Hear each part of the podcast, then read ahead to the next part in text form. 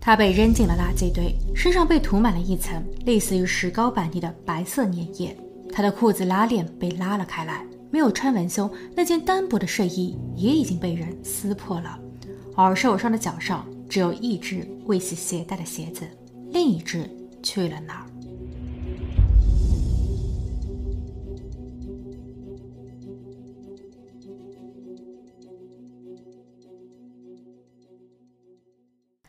好大家好，我是鬼灵异。今天的案子发生在伯克利斯普林斯，它位于美国西弗吉尼亚州梅根县下的一个小小城镇，常住家庭一百六十户，总人口数不到八百人。整个小镇只有四百余套住房，外加镇子的面积并不大，所以居住在这儿的人可谓是抬头不见低头见，大伙儿都是从小到大的玩伴，知根知底。所以，当年仅十五岁的莱利消失时，当地人感到了震惊。失踪的女孩是一位非常普通的高一新生，她擅长舞蹈、歌唱、形体艺术及表演。她正与同校一位叫海登的小伙子谈恋爱，他们的关系被双方家长默认。而事实上，两个人除了每天晚上需要回各自的家睡觉以外，其余的时间基本上形影不离。这样的日子已经过去了八个多月，每一分每一秒都承载着他们的甜蜜。二零一九年五月七日，莱利同往常一样上课放学。由于当日的学习任务比较繁重，她没有同男友外出。大约是在下午的三点三十分，她回到了自己家。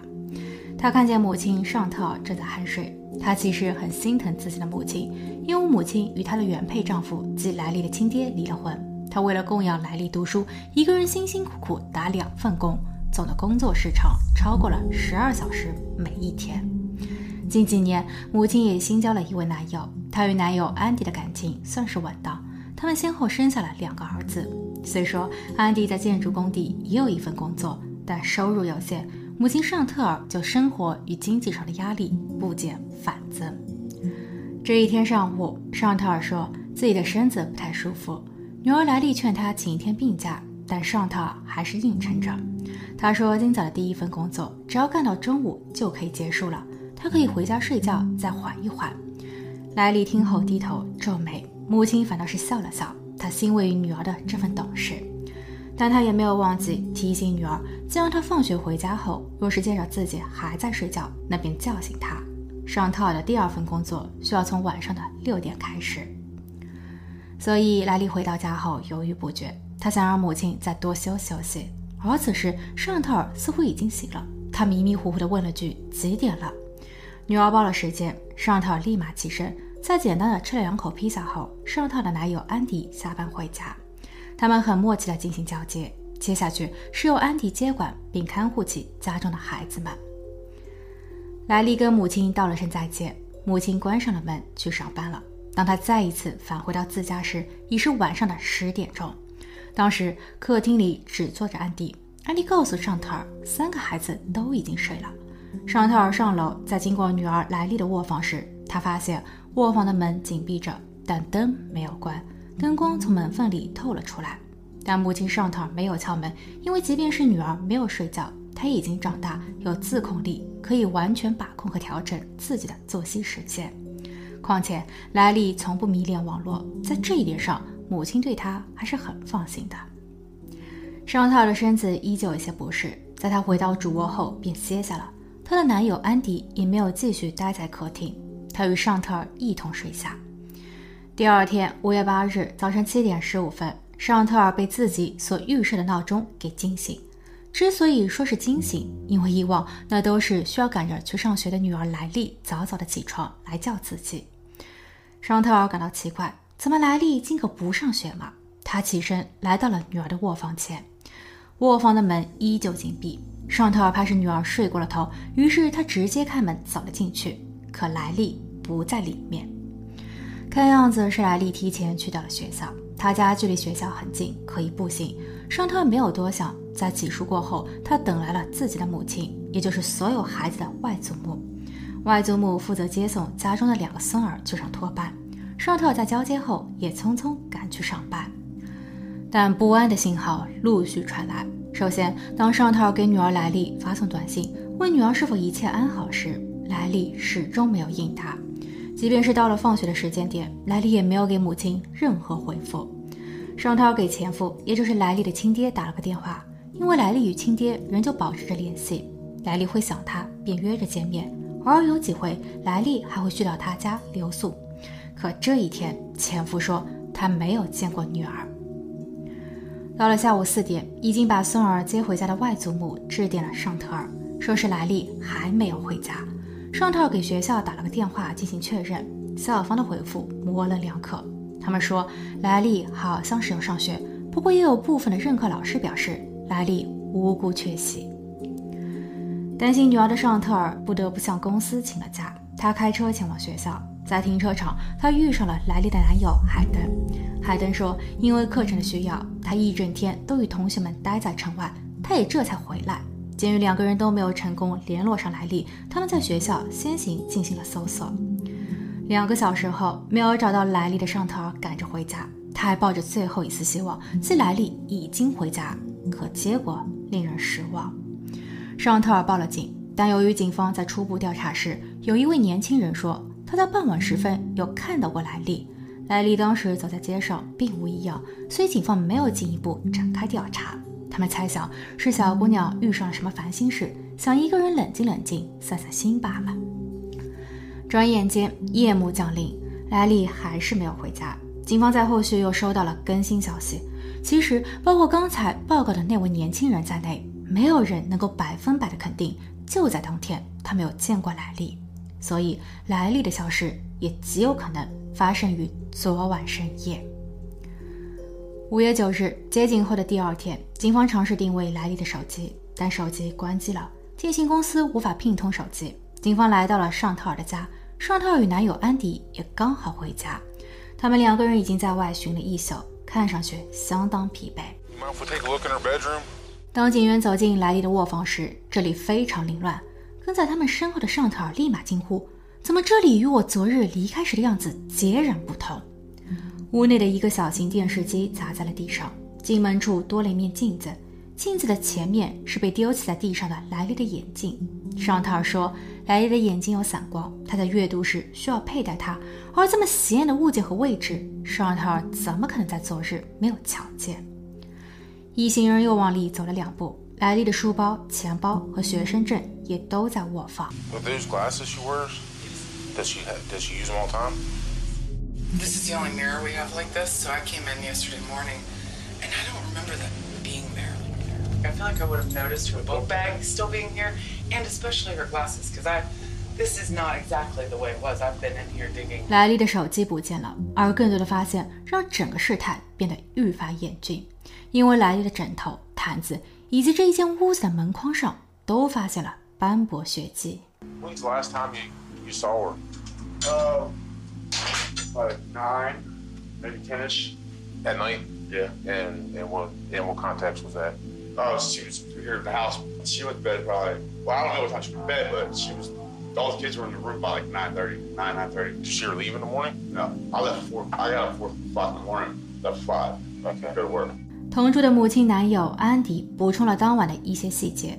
在尚特尔外出工作后，莱利陪着两位弟弟在客厅玩闹。大约是晚上七八点的样子，安迪的母亲来访，她说是来瞧瞧孙儿，也顺便帮着安迪看管一下孩子。九点不到，安迪的母亲回了家，孩子们也在随后不久各回各屋。安迪在收拾了客厅后，便坐在沙发上坐等女友的回家。他并没有察觉出楼上莱利的房间有什么可疑动静。在上套回家后，两个人也就前后脚的时间回到主卧一同睡下。安迪在次日五月八日凌晨的四点醒来，因为他五点需要上班，所以对于他来说这一晚并没有什么异常。而当他下楼经过莱利的卧房时，一切也都很正常。安迪在这一整天都在工地忙着干活，当晚他还加了一会儿班。晚上的六点，他回到了家。尚特尔的母亲还没有走。当这一位准岳母想要说些什么时，女友尚特尔着急忙慌地冲进了家。她说：“她找不着莱利了。”安迪一听，立马转身骑着他的自行车外出寻人。这里需要解释的是，安迪的驾照因为各种原因被暂时吊销，所以他只能用自行车作为代步工具。而这一夜对于这一整家人来说是漫长的。安迪无时无刻不在为莱利的失联担忧着。搜索莱利的行动从此时才正式开展。参与行动的除了当地的警署和家属外，还包括了 FBI、国土安全部、州级警察，还有超过三百位的志愿者。天上有巡逻飞机，地面上还增派了警犬，但人却始终没有找回。警员也开始针对不同的人进行笔录，然后就安迪的工作时间及行为细节，他们发现了一些疑点。首先，安迪没有驾照，他的出行只能靠自行车。但他每一天的上下班其实是由一位关系较好的同事来接送的。根据该位同事的说法，以往的每一次接安迪时，因为是清晨的四五点的样子，安迪总是睡不醒，同事不得不狂打他的手机，甚至有那么几回啊，他需要绕到主卧所对应的窗户下大叫安迪起床。但五月八日一反常态，安迪主动致电了该位同事，他催着同事赶紧来接他上班。到了工作地后，大华开始工作。当天，安迪的表现还是挺认真、挺勤恳的，但他会时不时的看手表。然后，从早上的九点到下午的两点间，没有人知道安迪去了哪儿。与安迪一起不见的是工地上一辆绿色的道奇皮卡车。根据尚特尔家的邻居反馈说，大约是在早晨的十点左右，尚特尔的家门前又刚好停了一辆他从来都没有见过的绿色道奇车。邻居很肯定，它不属于尚特尔，也不属于安迪。那么这一辆车是否就是工地上消失的那一辆呢？它出现的时间太过巧合。第三个疑点，安迪曾经的包工头说，安迪已经从他这离职了三个多月，在此期间他们没有任何交流。不过五月八日的凌晨两点到四点间，安迪致电了他至少十次，包工头没有接到电话，因为他还在睡觉。手机设成了勿扰模式，可安迪在后来还给他发送了一条信息，说：“我很恐慌，我需要马上躲起来。”那个时间点，按照安迪之前说法，他不是应该在睡觉吗？但显然他没有睡，而他又在恐慌些什么呢？另外，还有一位同安迪认识的工友表示，安迪在五月八日上班时一直都在询问，前一些日子那剩下的建筑垃圾袋放在了哪儿，他要三个。很快，安迪被警方召回了警局。他当然不可能招供，也很明显，他有自己的对策。Do you not remember leaving that job site down to Red Hill? Oh yeah. Oh, I'm sorry. We did go to. It did. I'm sorry. We did. You're right. You're right. We did go to. It, it shell. 安迪说他去打了个柜子，可打一个柜子需要五个小时嘛？安迪所使用的人称代词是 we，可他又无法说清除了他以外还有谁与之同行。安迪见状呀，是搪塞不过去了，于是他便更改了说法，承认自己确实是消失了一段时间，但那也是因为他的瘾来了，他不得不外出搞一些违禁品。之前之所以不说，是因为他知道自己正在犯罪，而在这一点上，他的女友尚特尔为其所证，说安迪确实有这么一个坏习惯。事实上，在五月七日，莱利可能的事发当晚，尚特回家时就发现坐在沙发上的安迪不太对劲。他应该是刚服用完违禁品。不过，尚特尔及熟悉安迪的工友们又都表示，安迪的身边总会备一些货，所以他没有必要为了买货而特意翘班。那一日，安迪没有携带手机，警员无法通过 PIN 来定位他。但若要人不知，除非己莫为。警方通过大量的监控探头，最终还是确认了绿色道奇的行迹。他是由安迪驾驶的，他离开了工作地。然后沿着九号公路一路向西，途经某一个加油站时，安迪给卡车加满了油。加油站收银台处的监控探头拍摄到了他。接着，他返回到尚特尔的家，他的前女友迪迪刚好瞧见。迪迪见他从家中扛出了两个大包，但那会儿的弟弟并不想多管闲事。直到此事件被披露后，作为目击者的弟弟才指认了他。后来，安迪选择了一条偏僻无探头的小路行驶车辆。警方也是凑巧在搜查无果，并已经打算返回警局时，他们路过了一家位于乡村路边的小店铺。他们也只是随口一问，可否观看一下监控，却又奇迹般的发现绿色道奇车从这儿驶过。二十分钟后，又原路返回。五月十六日，莱利消失的第八天，警方组织了大规模的第二次搜查，以小店铺为起点，方圆车程十五分钟的区域为检查重点。巡视犬同步跟进，最后在距离莱利家约四十分钟车程的山边悬崖处，大伙找到了，当然也是令所有人痛心疾首的悲剧现场。莱利，他同一堆垃圾睡在一起，他的右肩和右腿上覆盖着一层类似于石膏板泥的白色物质，他裤子的拉链被拉了开来，没有穿文胸，单薄的睡衣也被撕破。不幸的莱利已经惊爆并高度腐烂。而通常，人们在离世的十天后才会开始有这样的情况。法医无法确认他的死亡原因。他脚上有伤，只穿了一只为其携带的鞋。同一天，安迪被捕，但他表现得很不服气。他对于所有的佐证是轻蔑的，甚至吃下了起来。根据莱利的男友海登供述，在莱利出事的当天晚上，他其实是同女友从晚上的九点开始 FaceTime，两个人本来聊得很开心。但突然间，安迪在没有敲门的情况下走进了莱利的卧房。莱利让他出去。此时，安迪或许是意识到了 FaceTime 还在进行中，他便让莱利挂断电话，下楼洗碗。他说自己忙活了一整天，莱利长大了，该懂事了。安迪一个人嘀嘀咕咕了许久，这导致了莱利与海登的通话不得不中断。或许这一位准继父还在顾虑莱利的作息时间与健康。但莱利在晚上的十一点十三分给男友海登发送了一系列令人不安的讯息，这也同安迪的证词相矛盾。嘘，不要语音。安迪在我的房间，他能听见你所说的一切，我很害怕。可惜此时海登已经睡着了，他是在后期才看到了短信。而与此同时，他还发现女友莱利还在五月八日清晨的五点四十致电了他。这个时间点，莱利为什么会醒来？这是他的求救电话吗？还是说拨打电话的压根就不是他？What if I told you her last text to her boyfriend were saying don't talk because she still has the FaceTime one, Andy's in here. I'm afraid. That's what it said. What if I told you that? Honestly, that's crazy. 让警员把安迪与本案再一次联系到一块的。还有在调查安迪在那一日非法驾驶的绿色道奇时所发现的各种证据。首先，寻尸犬在皮卡的后挡板处嗅出了异样，这表明这辆道奇车曾运输过尸体。其次，卡车的后斗里有白色已经干枯的石膏，经过专员的检测，它同在莱利身上的相一致。第三，卡车里有一些建筑工地所使用的专用螺丝。在莱利最后被发现的地方，仅两米不到的位置，警员也找到了两颗类似螺丝。这可不是一般的巧合。二零二一年秋季，本案开庭，检方根据现有的所有间接证据，试图还原案发经过。安迪对莱利早有看法，无论是相处时所产生并积压的不满与怨恨，还是安迪在生理上的受欲。总之，五月七日晚上的十一点三十左右。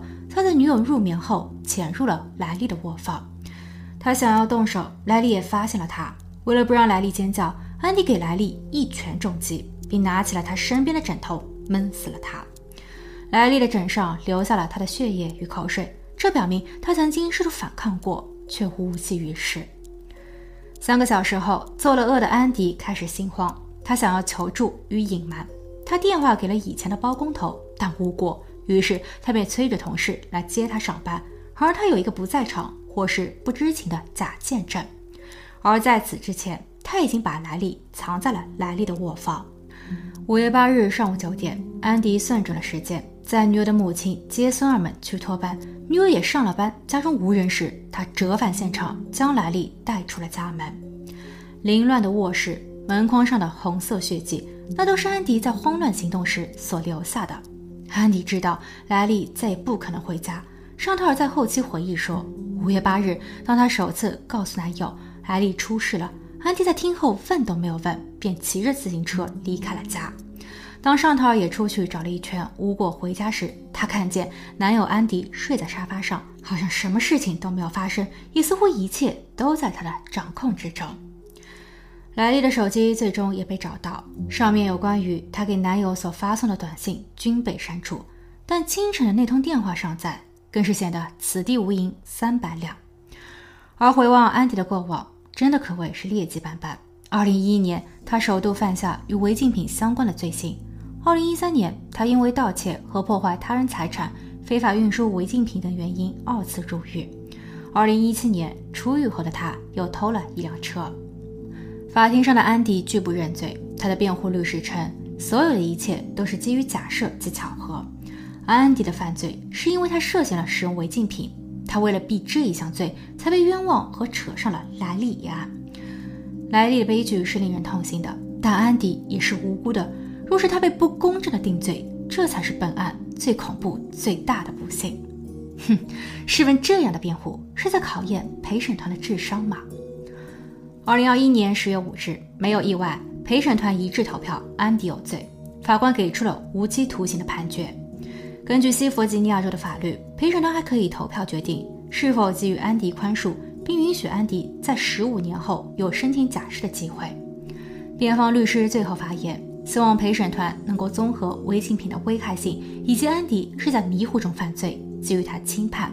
但受害者母亲尚特尔却呐喊：“莱利的全部却只有十五年。”最终，陪审团于十一月四日投票，拒绝了给予安迪轻罪。安迪也配不上被原谅，他的余生将在监狱中煎熬。案件的最后，希望大家能够警惕身边的可疑人，万万不可引狼入室。好了，今天的故事就分享到这，我们下期见。